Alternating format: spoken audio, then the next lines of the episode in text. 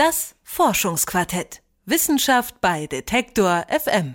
So, draußen ist perfektes Badewetter und die Leute fragen sich, bin ich überhaupt fit für den Sommer und wie kriege ich diesen Bauch noch weg?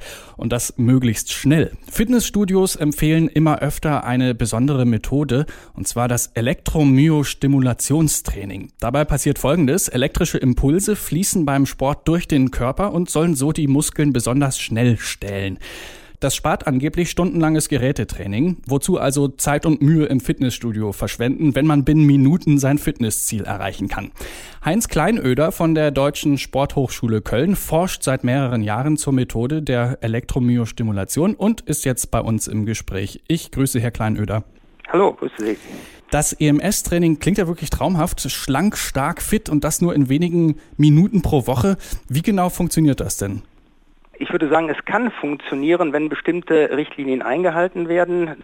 Zunächst mal ist es erforderlich, dass man den Reiz auf den Kunden entsprechend einstellt, also nicht zu hoch stimuliert, dass man nicht zu lange arbeitet, weil das Training relativ intensiv ist, wie Sie ja schon eingangs sagten, und wichtig dabei ist noch, dass man nicht übers Ziel hinausschießt. Das heißt, dass man den Trainingsreiz so gestaltet, dass er belastungsverträglich ist und der Kunde dann mit der erhöhten Spannung arbeiten lernt. Wie muss ich mir eigentlich so ein Training vorstellen? Werde ich dann irgendwie verkabelt und dann fließt da die ganze Zeit Strom durch meinen Körper oder wie, wie funktioniert das? Ja, das war früher so, dass man da verkabelt wurde. Heutzutage ist das etwas praktischer gelöst. Sie bekommen einen Anzug an, eine Art Weste. Da sind die Elektroden bereits eingebaut und dann gibt es noch für die Arme und für die Beine Gurte und natürlich auch die Region des Hinterns gibt es auch noch Elektroden. Und die werden angeschlossen an den Hauptapparat, an, den, an die verschiedenen Regler, sodass sie den Strom ganzheitlich einfließen lassen können. Das heißt also gleichzeitig Beine, Arme, Rücken und so weiter trainieren können, was sie normalerweise im klassischen Training kaum schaffen. Aber ich muss dann schon noch irgendwelche Übungen machen, um da einen Effekt zu erzielen. Rein theoretisch nicht. Der Reiz kommt ja letztendlich aus der Rehabilitation. Da sind die Patienten ja weitgehend, wenn nicht komplett immobil, je nachdem, was für ein Schaden vorliegt. Und wenn der Muskel gereizt wird, antwortet er zumindest damit, dass er nicht atrophiert, also nicht, nicht noch weiter zurückbildet. Und es ist natürlich mehr als wünschenswert, dass man noch den Reiz verbindet mit einer ganz normalen, natürlichen Bewegung, sei es jetzt ein klassisches Training im Sinne von Ganzkörpertraining ähm, oder gegebenenfalls auch ein Training mit Maschinen oder Handeln. Gibt's, da gibt es viele Einsatzmöglichkeiten. Und ist das tatsächlich so wahnsinnig effizient, dass ich jetzt zum Beispiel sagen kann, ach, ich mache heute fünf Minuten EMS, dann muss ich nicht eine halbe Stunde joggen gehen? Oder wie muss ich mir das vorstellen? Ja, das sind eigentlich Äpfel- und Birnenvergleiche. Das heißt, das kann man so nicht tun. Man muss sich vorstellen, wenn Sie eine ganz normale Übung durchführen, sei es eine Kniebeuge oder ein Liegestütz, dann haben Sie ja schon einen mechanischen Trainingsreiz durch das Gewicht, was Sie bewegen, in dem Fall Ihr eigenes Körpergewicht.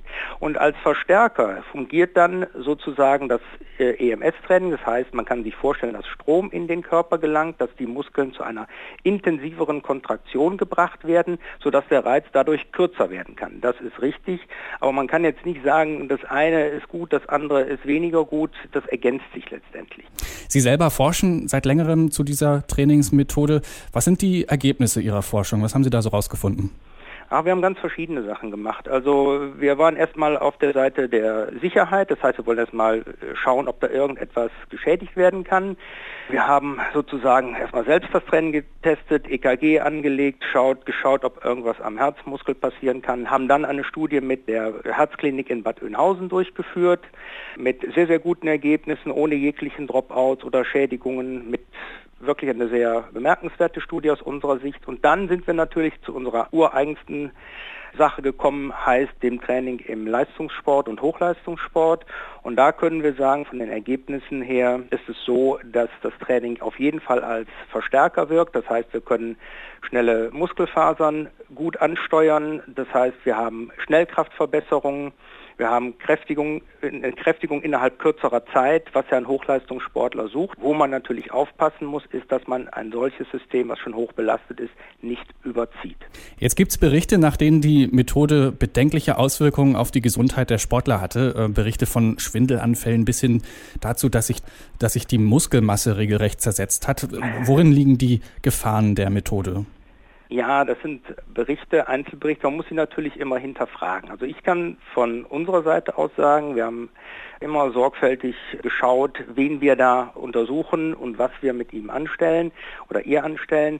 Gefahren sehe ich darin, wenn ein unvorbereiteter Körper, das heißt sagen wir mal ein Breitensportler, mit dieser Methode bis an seine absolute Grenze gebracht wird, um ihm zu zeigen, dass das doch ein sehr intensiver Trainingsreiz ist. Das passt einfach nicht zusammen, sondern es ist einfach erforderlich, wie bei jedem anderen Training auch, dass man die Grundlagen legt, also erstmal ein Gewöhnungstraining macht, den Strom im wahrsten Sinne des Wortes langsam einfließen lässt und das Training nach und nach steigert. Dann haben wir nicht einen einzigen Fall feststellen können, wo es zu negativen Auswirkungen gekommen wäre.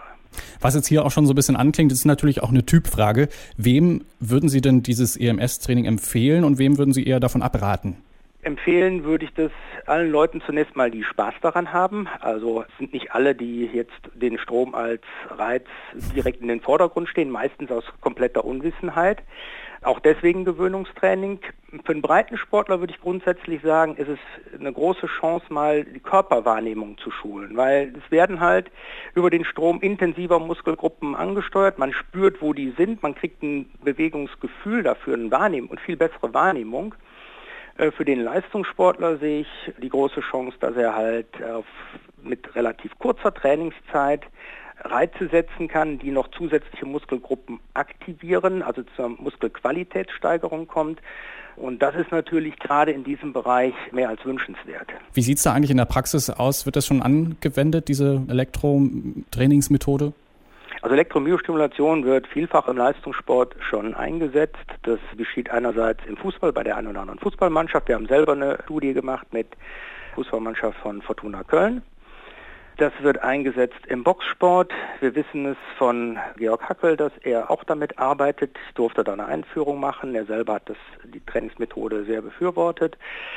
Dann im Tischtennis äh, wird es eingesetzt. Also man kann sagen, querbeet. Wir haben zurzeit gerade ein Projekt, wo wir herausfinden wollen, wir für die absoluten Grundbewegungen, also Springen, Laufen, Sprung, ein, ein Rahmentrainingsprogramm für den Leistungssport aufbauen. Das ist ein wissenschaftlich gefördertes Projekt und genau das ist die Zielstellung, da Richtlinien oder Rahmenrichtlinien geben zu können, sodass es noch viel breiter in den Leistungssport einfließen kann. Soweit also Heinz Kleinöder von der Deutschen Sporthochschule Köln. Mit ihm habe ich über Wirkungen, Mythen und Gefahren des EMS-Training gesprochen. Vielen Dank. Sehr gerne. Das Forschungsquartett. Wissenschaft bei Detektor FM.